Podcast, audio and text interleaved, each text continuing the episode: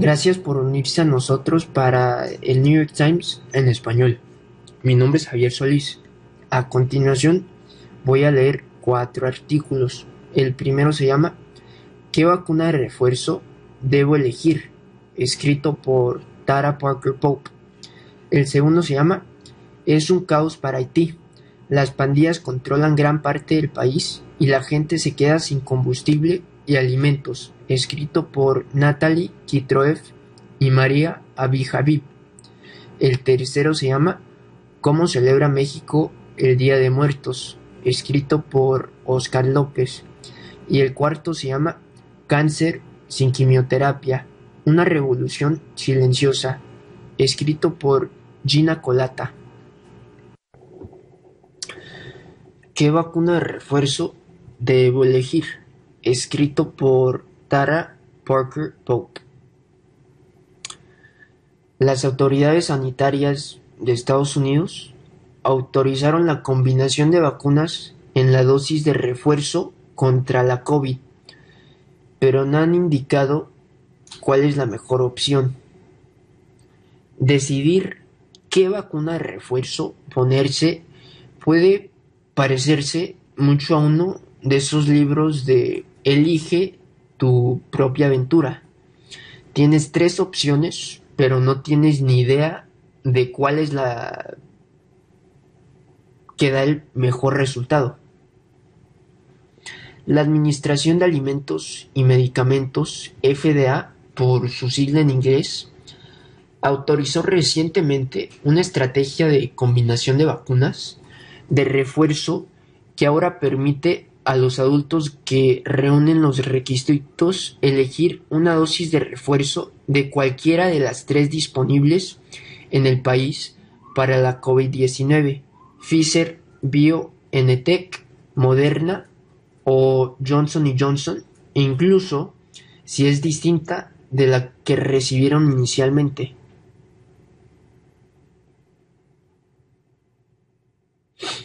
Pero muchas personas eh, no saben si deben cambiar de vacuna para la dosis de refuerzo o quedarse con la que conocen y si deciden combinarla, cuál deben elegir.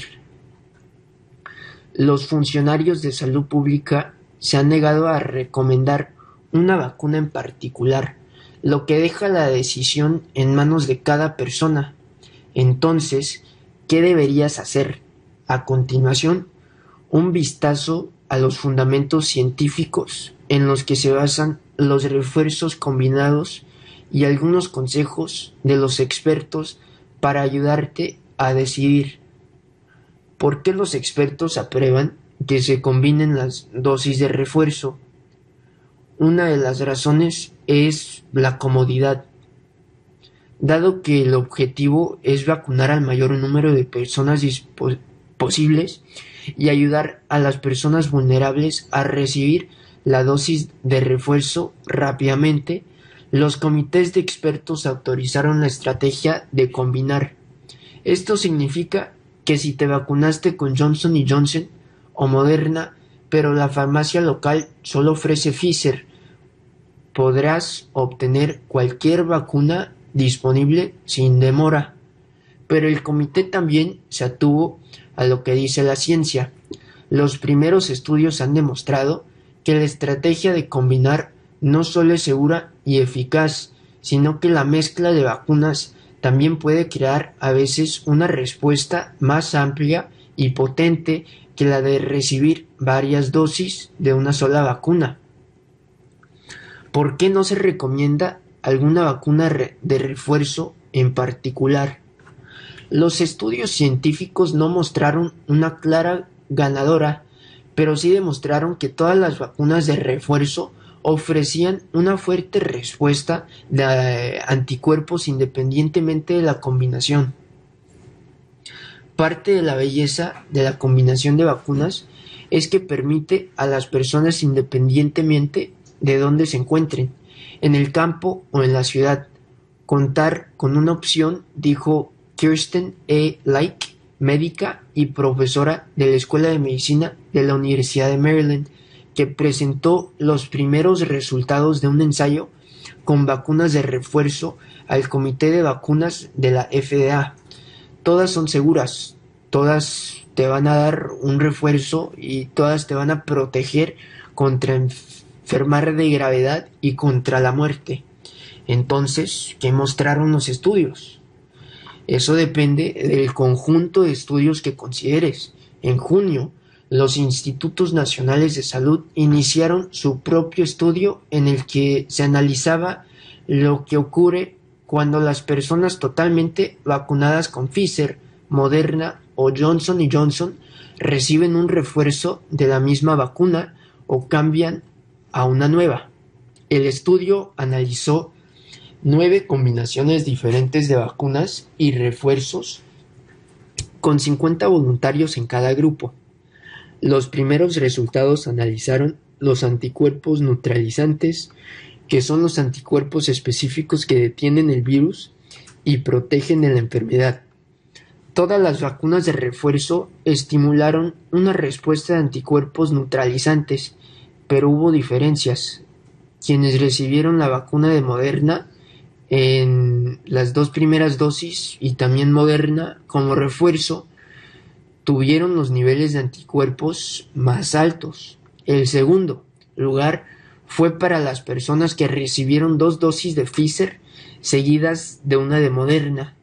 Pero es importante tener en cuenta que los pequeños grupos de estudio no se diseñaron para comparar cuál era la mejor vacuna y que en los primeros estudios se utilizó una dosis completa, 100 microgramos de Moderna y no la media dosis que se ha probado.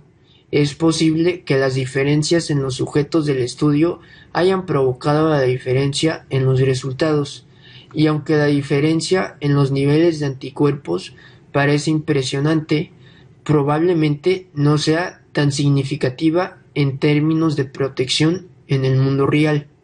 Las mayores diferencias en los niveles de anticuerpos se observaron en quienes se pusieron la vacuna de Johnson Johnson, que cuadruplicaron sus anticuerpos neutralizantes después del refuerzo con Johnson Johnson, pero tuvieron un aumento de 76 veces después del refuerzo con Moderna y por un factor de 35 después del refuerzo con Pfizer.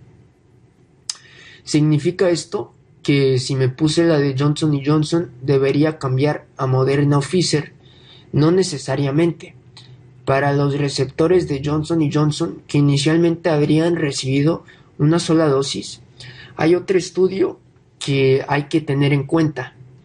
Este estudio incluyó a 30.000 personas y analizó la protección general contra el coronavirus y descubrió que una segunda dosis de Johnson Johnson, al menos dos meses después de la primera, daba lugar a una protección del 94% contra los casos leves o graves de COVID-19. Lo interesante de la vacuna de Johnson Johnson es que parece desencadenar una parte diferente del sistema inmunitario estimulando no solo los anticuerpos neutralizantes, sino también los linfocitos T, lo que posiblemente dé lugar a una protección más duradera. El estudio de los Institutos Nacionales de la Salud examinará finalmente la respuesta de los linfocitos T tras las distintas combinaciones de vacunas de refuerzo, pero los datos aún no están disponibles. Entonces, ¿cómo decido cuál elegir. Todas las vacunas de refuerzo estimulan el sistema inmunitario, por lo que la respuesta sobre qué vacuna ponerte depende de tus prioridades y tu riesgo personal. Aquí tienes algunos ejemplos que te ayudarán a decidir. Habla con tu médico. Dependiendo de tus circunstancias personales de salud, si tienes problemas de salud subyacentes o eres propenso a los coágulos de sangre o a los problemas cardíacos o has estado sometido a un tratamiento contra el cáncer, tu médico puede tener una opinión sobre cuál es la mejor vacuna para ti. Las diferentes vacunas, por ejemplo, tienen diferentes posibles efectos secundarios. Conveniencia. Si solo quieres comodidad, elige la vacuna más fácil de conseguir, Mi suegra, de 80 años, que vive en Nuevo México, se puso originalmente la vacuna de Johnson Johnson porque era la que había en el pequeño pueblo donde vive. Su plan es ponerse la que le ofrezca su proveedor local porque encontrar una vacuna diferente le tomaría un largo viaje. Mi consejo para ella fue que se ponga la vacuna que pueda en cuanto pueda. Probablemente será un refuerzo de Johnson Johnson, que se le dará más protección que la que tiene ahora. Preocupación acerca de los riesgos.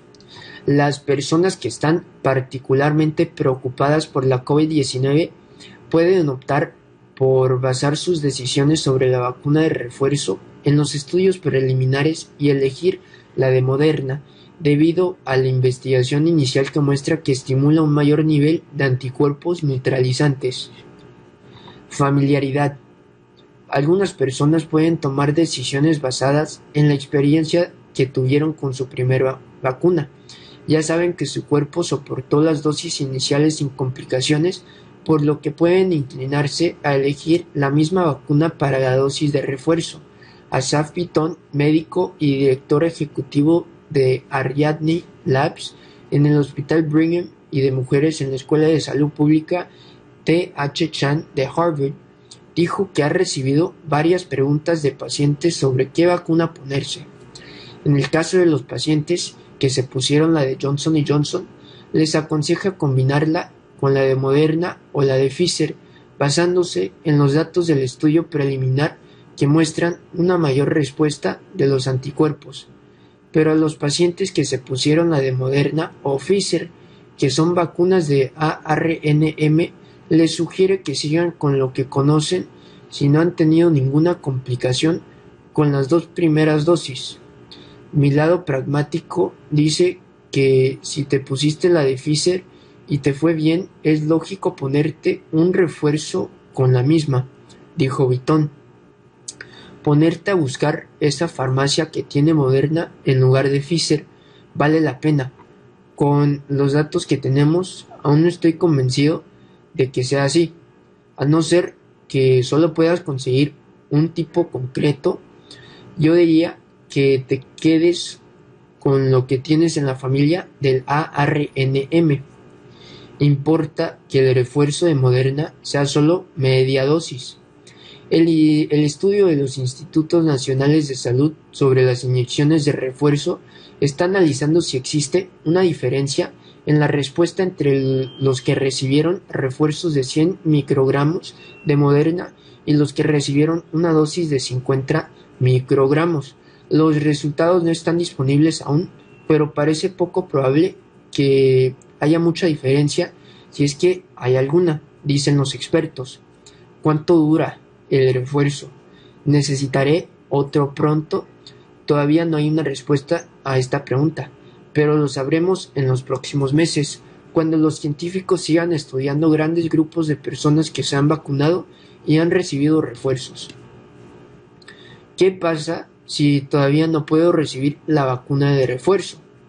Dependiendo de cómo se interpreten las directrices actuales para las dosis de refuerzo, aproximadamente el 85% de la población adulta de Estados Unidos puede ser ya elegible pero aunque son claras las pruebas de que las personas mayores o inmunodeprimidas pueden beneficiarse de las vacunas adicionales, las dosis originales de la vacuna siguen haciendo un buen trabajo al proteger de la versión grave de la enfermedad y de la hospitalización.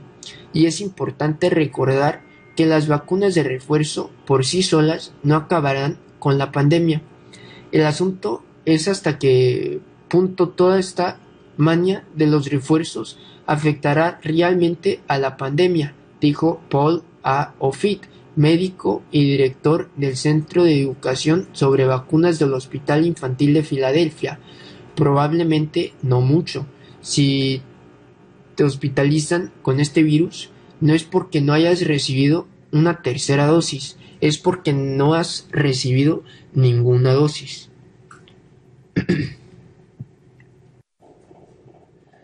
Es un caos para Haití. Las pandillas controlan gran parte del país y la gente se queda sin combustible y alimentos.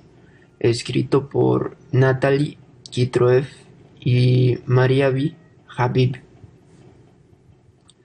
Un país en crisis se enfrenta a una grave escasez de combustible que lo está llevando al borde del colapso.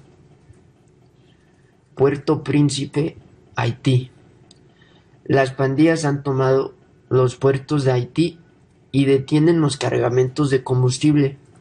Los hospitales están a punto de cerrar porque los generadores se quedan sin potencia, lo cual pone en peligro la vida de cientos de niños. Las torres de, telefonía celular se quedan sin energía, por lo que algunas zonas del país han quedado aisladas y cada día que pasa empeora la grave crisis de hambre. Después del asesinato del presidente, de un terremoto y una tormenta tropical, una nueva crisis sacude a Haití. Una tremenda escasez de combustible está llevando al país al borde del colapso porque las pandillas, no el gobierno, tienen el control de más o menos la mitad de la capital del país. Como las pandillas controlan los camiones que transportan combustible, los conductores se niegan a ir a trabajar, lo que desencadenó una huelga de transportistas a nivel nacional, una situación que ha paralizado a un país que depende de los generadores para producir buena parte de su energía eléctrica. Esto solo es el resultado más reciente de la inseguridad que afecta al país. Este mes, una pandilla secuestró a 16 estadounidenses y un canadiense pertenecientes a un grupo misionero de Estados Unidos y exigió 17 millones de dólares de rescate. Las autoridades saben dónde tienen a los rehenes, pero no pueden entrar a ese vecindario controlado por la pandilla porque la policía está en total desventaja. En una cruda demostración de cuán comunes son los secuestros, hace poco secuestraron a un pastor haitiano estadounidense que fue liberado el lunes. Los activistas en derechos humanos afirman que lo peor es que al ministro de Justicia del país se le acusa de haber conspirado con una pandilla para secuestrar al pastor, lo que es un ejemplo extremo de la participación del gobierno en la violenta decadencia del país. Yo espero lo mejor para Haití, pero sé que no mejorará, dijo Roslo Desrosiers mientras veía a su hijo recién nacido respirar con la ayuda de aparatos en un hospital cuyo generador se quedará sin combustible en unos cuantos días. Haití solo retrocede. Nuestra única marcha es la reversa. En una conferencia de prensa del martes, Jimmy Cherizier, uno de los jefes criminales más temidos del país, reconoció que su banda estaba impidiendo la entrega de combustible. Según él, su intención no era perjudicar a las personas comunes y corrientes, sino ejercer presión sobre la élite política y empresarial de Haití, con el fin de provocar la renuncia del primer ministro. No obstante, la escasez de combustible ya se está manifestando en sus formas más crueles entre los haitianos más vulnerables. Hace una semana, Desrosiers, el padre del recién nacido, se quedó sin gasolina para su mototaxi. En unos cuantos días, él y su esposa embarazada se quedaron sin comida. El domingo, su esposa dio a luz a un bebé, un mes antes de lo previsto, por lo que requiere atención especializada que el hospital no puede ofrecerle. Desrosiers llevó a su recién nacido a cinco hospitales antes de llegar a uno que lo recibió. El Hospital Pediátrico de San Damián, el principal centro hospitalario infantil de Haití. Me tiene muy preocupado, comentó Desrosiers sobre su hijo, en cuyas pequeñas fosas nasales colocaron unos tubos con oxígeno que le ayudan a su entrecortada respiración. Una lámpara de calor calentaba el cuerpecito del niño del tamaño de la palma de la mano. Respira con dificultad. El combustible de los generadores del hospital se está acabando. Si no consiguen más, dejarán de funcionar los aparatos que mantienen vivo al niño y tendrán que cerrar todo el hospital. Los médicos y las enfermeras se han quedado sin combustible para sus automóviles y los pocos taxis que quedan en las calles se han vuelto demasiado caros, por lo que el hospital usa ambulancias para trasladar a los miembros del personal al trabajo y compra colchones para que puedan dormir en el suelo. Para ahorrar combustible, los miembros del personal están apagando las luces cada vez que pueden. Es un caos para Haití, dijo Jacqueline Gautier, directora ejecutiva del hospital. Durante su conferencia de prensa, Cherrissier, el jefe de la banda de delincuentes, señaló que al ser un líder responsable que ama a su país, iba a permitir que el combustible llegara a los hospitales. Somos parte del pueblo más pobre y desfavorecido, afirmó con tono de estadista, lo que insinúa sus ambiciones políticas en un país en el que presuntos traficantes de drogas ocupan los escaños del Parlamento. Estamos viendo cómo podemos abrir el camino para que el combustible llegue a los hospitales. Para atizar las tensiones de clase, Cherrissier exhortó a los haitianos a volverse contra la élite política y empresarial llamándolas delincuentes. En muchos países, una escasez de combustible implicaría una parálisis del transporte. En Haití, donde la red eléctrica no es de fiar, todos los servicios e instituciones que hacen que el país funcione, bancos, hospitales, torres de telefonía celular, empresas, obtienen su energía de los generadores, explicó Martin But, director general de Digicel Haití, el proveedor más grande de redes de telefonía móvil y de banda ancha del país. Sin combustible, todo se detiene sin más, comentó But, y añadió que por la falta de combustible para funcionar, una de cada cuatro torres de telefonía celular de Digicel está fuera de servicio. El gobierno intentó finalizar la huelga ofreciéndoles dinero a los sindicatos de transportistas, pero estos lo rechazaron. Muchos líderes sindicales mencionaron que lo que necesitan es que las autoridades vuelvan a tomar el control de los barrios marginales que hay alrededor de los puertos marítimos de Puerto Príncipe, la capital, donde las pandillas tienen más poder por su acceso a las armas, las motocicletas y el combustible que la policía no tiene. Requerimos presencia policíaca, aseveró Marc André Derifonce, quien dirige la Asociación Nacional de Propietarios de Gasolineras y que hace poco se reunió con el ministro de Defensa. Derifonce quien también administra una flota para el transporte de combustible, afirma que no enviará a sus choferes al puerto hasta que el gobierno despliegue fuerzas del orden las 24 horas del día a lo largo de toda la ruta. En esas zonas no existe la presencia de las autoridades. Esta crisis de combustible está sucediendo en toda Haití y los residentes de pueblos remotos cercan a los vehículos que pasan y tratan de convencer a sus conductores que les compartan combustible de sus tanques antes de permitirles seguir su camino. En el norte del país, una multitud de aldeanos asaltó un camión de combustible y obligó al conductor a, vaciar en grandes bidones una parte de su cargamento. Esta crisis ha detenido la capacidad de trabajar y de vivir de todo el pueblo. Las gasolineras han estado tapiadas durante semanas. Cuando los propietarios se presentan en ellas, casi siempre se desatan revueltas entre los residentes, quienes están convencidos de que en estas estaciones de servicio se está acaparando el combustible.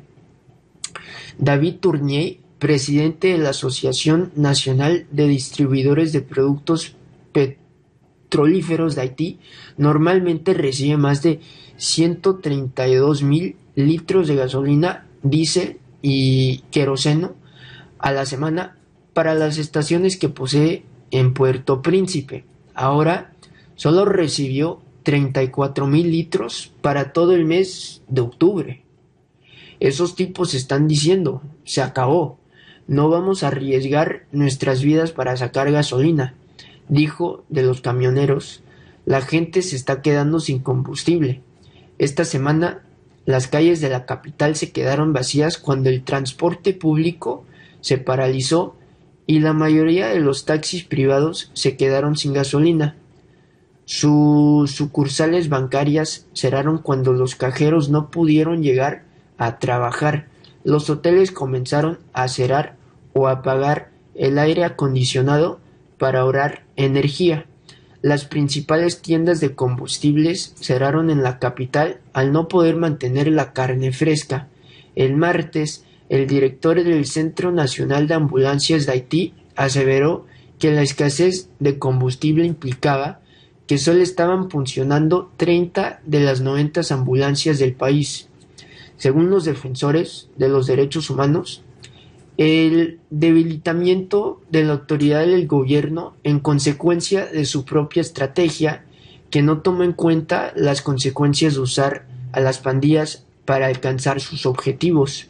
Este mes, el pastor John Ferrer Michel se había estacionando afuera de su iglesia cuando unos hombres armados y enmascarados descendieron de un vehículo del ministro de Justicia y se lo llevaron, explicó su hija Farah Michel.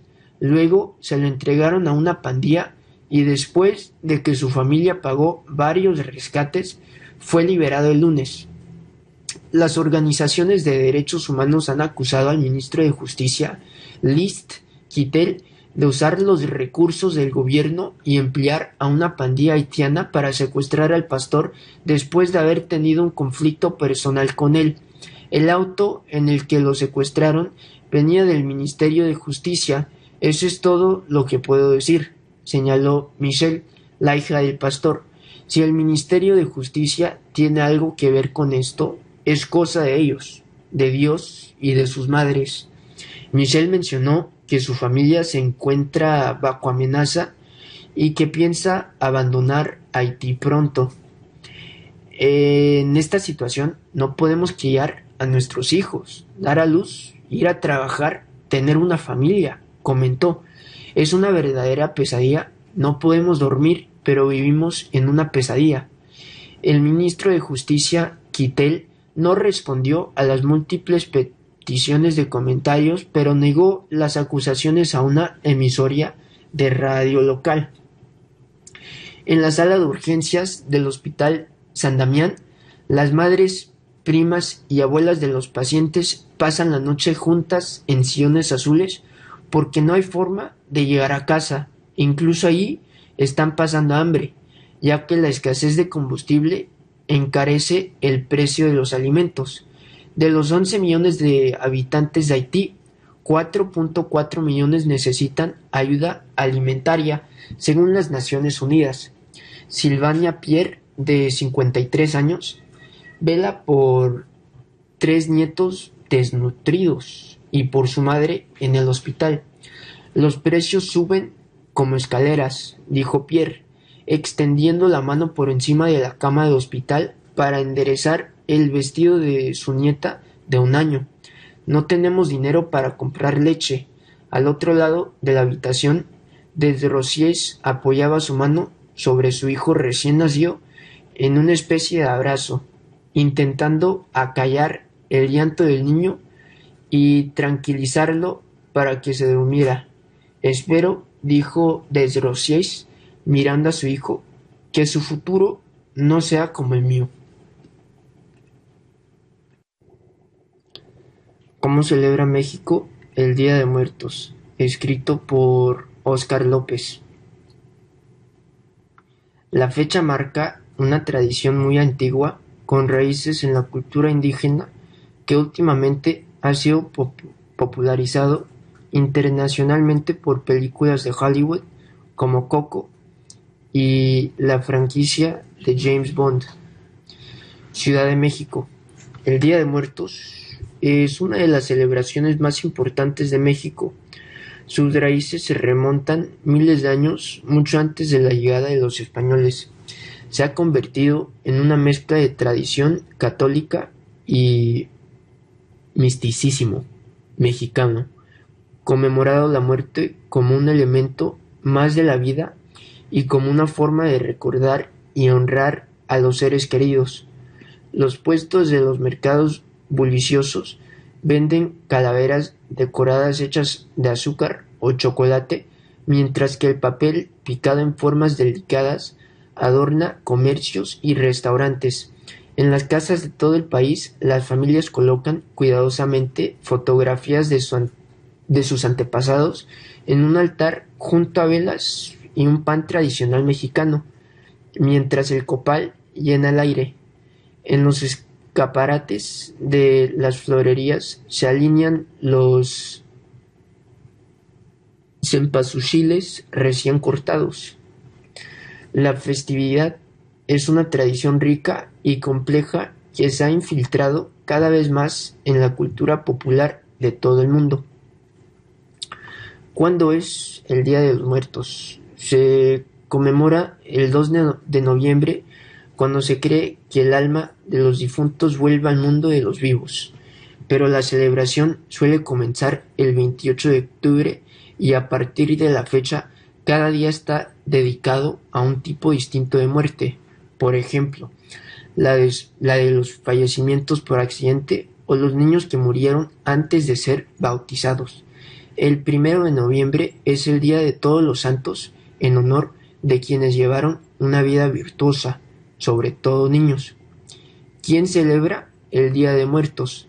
Aunque se trata principalmente de una tradición mexicana, otros países católicos alrededor del mundo también honran a los difuntos. En Filipinas los familiares visitan las tumbas de los muertos y llevan flores y encienden velas. En Brasil está el Día de Finados y en muchos otros países, incluido Estados Unidos, el 2 de noviembre también es reconocido como el Día de los Fieles Difuntos, fecha en que los católicos recuerdan y rezan por los muertos.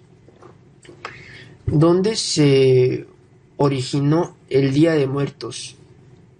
La celebración tiene su origen en las culturas indígenas de hace miles de años, influenciadas en particular por los aztecas o mexicas. En la cultura azteca la muerte era provisional y las almas de los difuntos podían volver a visitar a los vivos.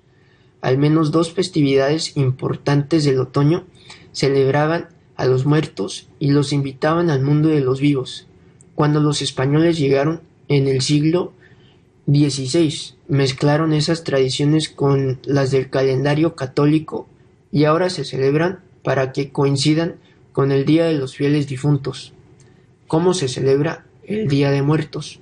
Las celebraciones varían de región en región, pero algunos elementos son universales.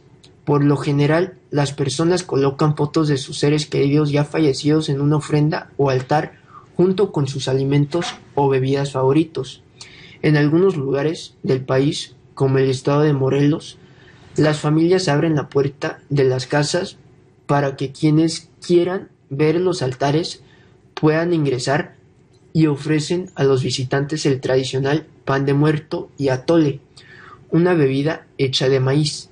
El 2 de noviembre muchas familias acuden a los panteones a llevar flores, velas y otros regalos a las tumbas.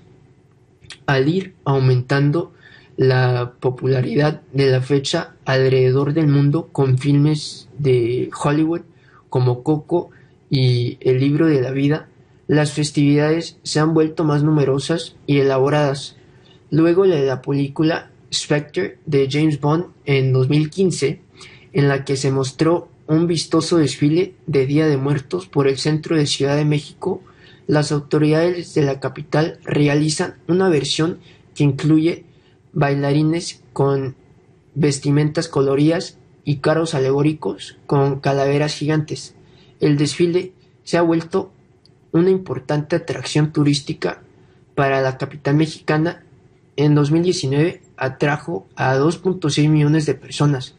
En Estados Unidos, las ciudades con grandes poblaciones mexicanas como Los Ángeles, Chicago y San Antonio también organizan celebraciones que incluyen desfiles, exposiciones y ferias callejeras. El altar de muertos suele tener varios niveles. Los de los niveles simbolizan la tierra y el cielo. Los de tres niveles pueden representar el cielo, la tierra y el purgatorio, mientras que siete niveles significan los siete pasos para entrar en la otra vida o los siete pecados capitales. Cáncer sin quimioterapia. Una revolución silenciosa. Escrito por Gina Colata. Un número cada vez mayor de pacientes con cáncer, especialmente los de mama y pulmón, se libran del temido tratamiento en favor de otras alternativas. Sima Doshi se sintió conmocionada y aterrada cuando descubrió un bulto en su seno. Más tarde confirmó que era canceroso. Alteró por completo mi vida, dijo Doshi, dermatóloga del suburbio de Franklin en Boston, que trabajaba en el sector privado y tenía 46 años al momento de su diagnóstico. Pensé que no había más remedio, que tendría que someterme a quimioterapia. Estaba equivocada. Doshi se benefició de una revolución silenciosa en el tratamiento del cáncer de seno que poco a poco ha reducido el número de personas a quienes se les recomienda someterse a quimioterapia. La quimioterapia se consideró durante décadas la norma, el dogma para tratar el cáncer de seno y otros tipos de cáncer, explicó Gabriel Ortobagui, especialista en cáncer de mama en la clínica MD Anderson Cancer Center de Houston. Sin embargo, información de varias fuentes confirma lo que muchos oncólogos ya comentan. El método cada vez se aplica menos a los pacientes de cáncer. Ahora existen pruebas genéticas capaces de revelar si la quimioterapia puede ser de ayuda. En muchos casos existen mejores opciones entre un creciente número de fármacos como bloqueadores de estrógeno y sustancias que atacan proteínas específicas presentes en la superficie de los tumores y así destruyen el cáncer. Lo cierto es que los oncólogos están cada vez más dispuestos a eliminar los tratamientos que no ayudan en realidad.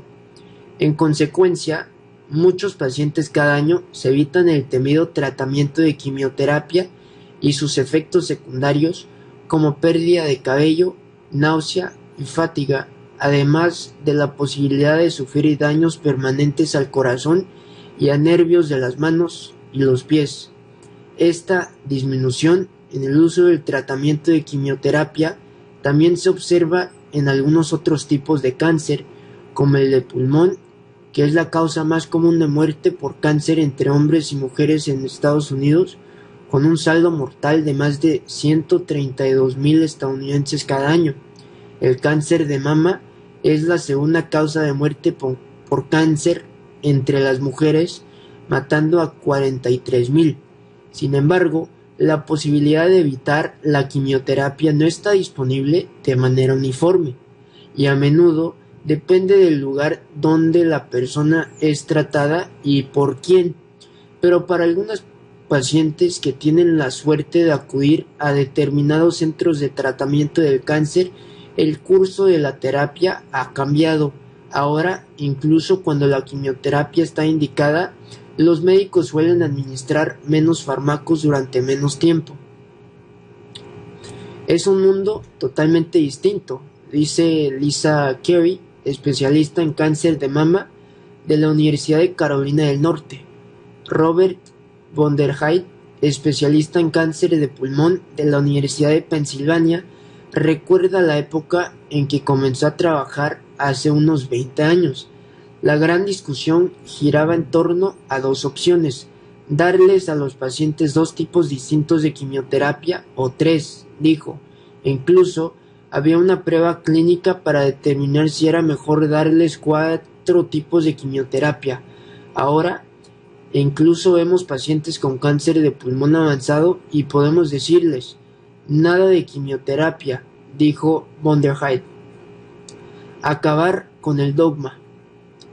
Los lineamientos para el tratamiento de cáncer de mama establecidos por el Instituto Nacional del Cáncer de Estados Unidos hace 30 años eran duros. Quimioterapia para aproximadamente el 95% de las pacientes con cáncer de seno. El cambio comenzó hace 15 años, cuando el primer fármaco específico para el cáncer de seno, Herceptin, se autorizó como tratamiento inicial para alrededor del 30% del paciente con una proteína particular en la superficie de su tumor. Se indicaba junto con la quimioterapia y reducía a la mitad la probabilidad de reincidencias y en un tercio la probabilidad de morir a causa del cáncer de seno, prácticamente sin importar cuánta quimioterapia se utilizará ni de qué tipo, explicó Ortavaggi. En algunos estudios, Herceptin y otros fármacos dirigidos incluso se administraron sin combinarlos con quimioterapia y dieron resultados sustanciales, añadió.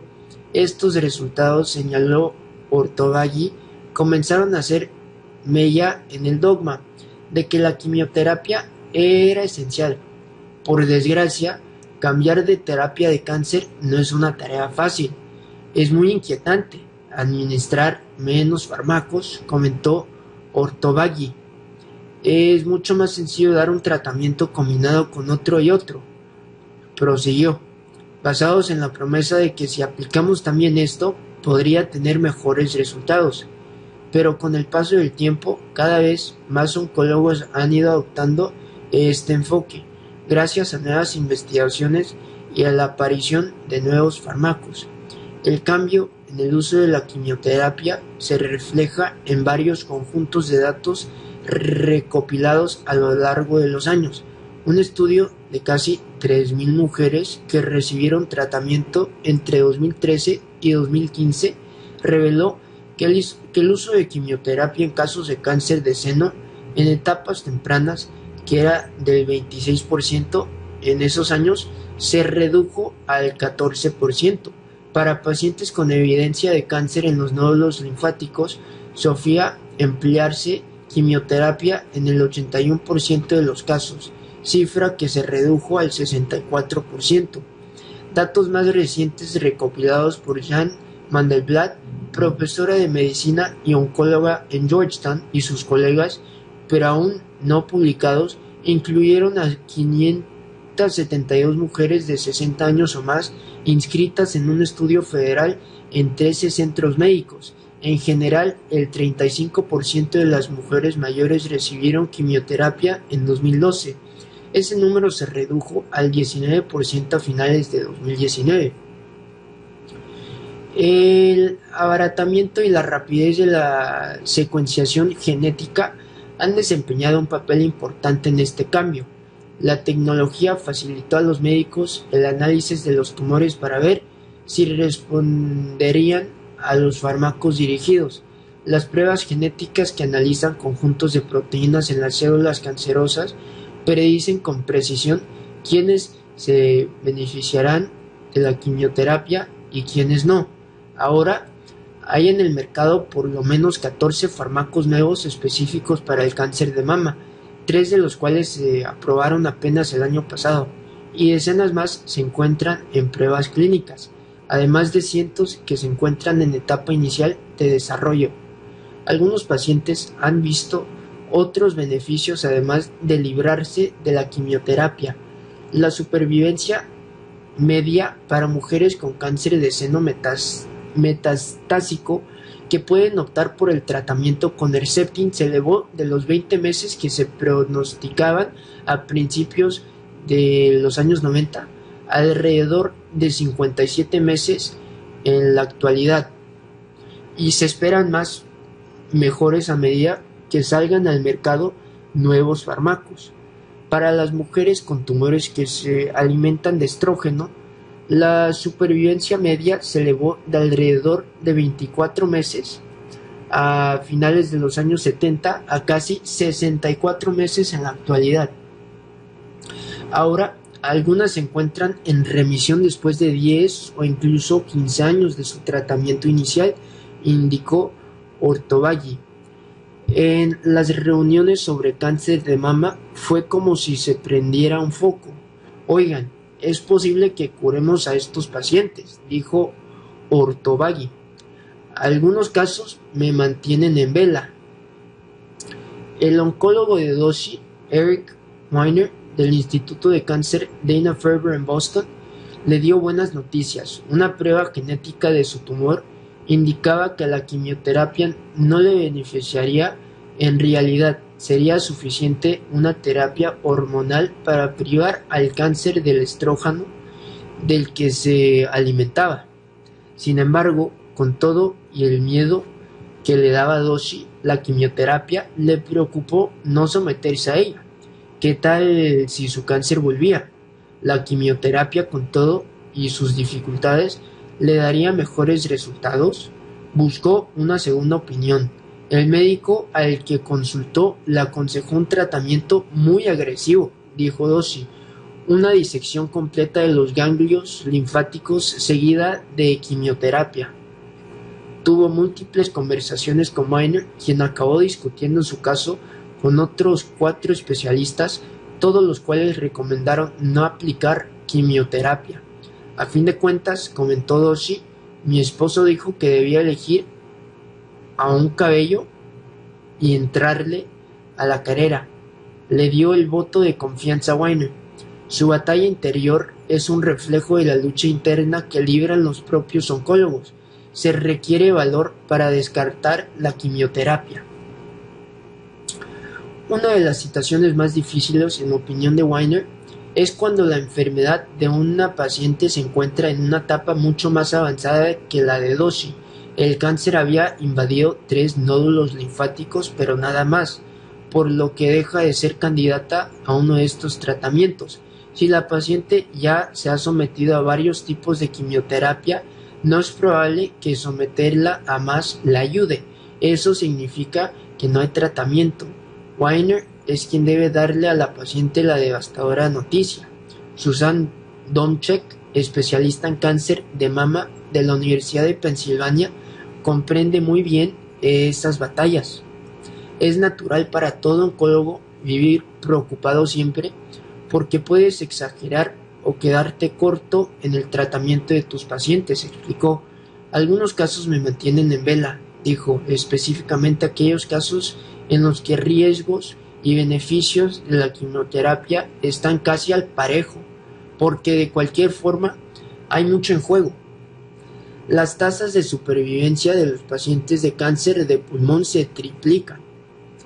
Cuando Roy Herbst, médico de Yale, comenzó su práctica en, oncología hace unos 25 años, casi todos los pacientes con cáncer de pulmón en etapa avanzada recibían quimioterapia. Con la quimioterapia, explicó, los pacientes tenían algo asegurado, efectos secundarios, no obstante, a pesar, a pesar de estar en tratamiento. La mayoría de los tumores seguían creciendo y se esparcían. Menos de la mitad de sus pacientes seguían vivos un año después. La tasa de supervivencia a 5 años era solo de entre un 5 y un 10%. Esas deprimentes estadísticas se mantuvieron casi al mismo nivel hasta 2010, cuando comenzaron a aparecer las terapias dirigidas, Ahora existen nueve fármacos específicos para tratar a pacientes con cáncer de pulmón, tres de los cuales se aprobaron después de abril de este año.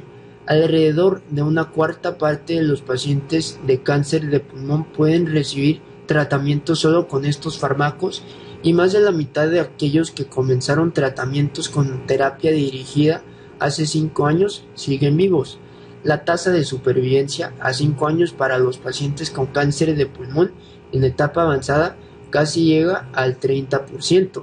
Por desgracia, para la mayoría llega el momento en que los fármacos dejan de funcionar, aseguró Bruce Johnson, especialista en cáncer de pulmón del Instituto Dana-Farber entonces, la mayoría comienza a recibir quimioterapia, que es la única opción que les queda. Otro tipo de tratamiento para el cáncer de pulmón, llamado inmunoterapia, se desarrolló hace unos 5 años. La inmunoterapia emplea fármacos para ayudar al sistema inmunitario a atacar al cáncer, aunque dos terceras partes de los pacientes de un estudio todavía sin publicar llevada a cabo en el Instituto Dana-Farber no eran elegibles para terapias dirigidas, la mitad podía recibir solo inmunoterapia y otros más inmunoterapia combinada con quimioterapia. La inmunoterapia se aplica durante dos años. Gracias a este tratamiento la esperanza de vida se ha elevado casi al doble, según Sharu Agarwal, especialista en cáncer de pulmón de la Universidad de Pensilvania. Ahora, según David Jackman del Instituto Dana-Farber, cada vez se reduce más el uso de la quimioterapia como único tratamiento inicial para el cáncer de pulmón, al menos en este caso de tratamiento de cáncer, líder de investigación en el campo. Cuando examinó datos de su centro médico, descubrió que desde 2019 solo alrededor del 12% de los pacientes del Instituto Dana-Farber recibieron quimioterapia como único tratamiento, dijo Jackman. Otro 21% de los pacientes recibieron terapia dirigida como tratamiento inicial y del resto de los pacientes el 85% recibió inmunoterapia solo o en combinación con quimioterapia. En contraste, en 2015 solo 39 de 239 pacientes recibieron terapia dirigida como tratamiento inicial. El resto recibió quimioterapia, Agawo dijo que estaba empezando a presenciar algo sorprendente. Algunos de los que habían recibido inmunoterapia siguen vivos, están bien y no tienen ningún signo de cáncer cinco años o más después de su tratamiento inicial. Dijo, empecé diciendo a los pacientes, te voy a tratar con, con intención paliativa. Esto no es curativo.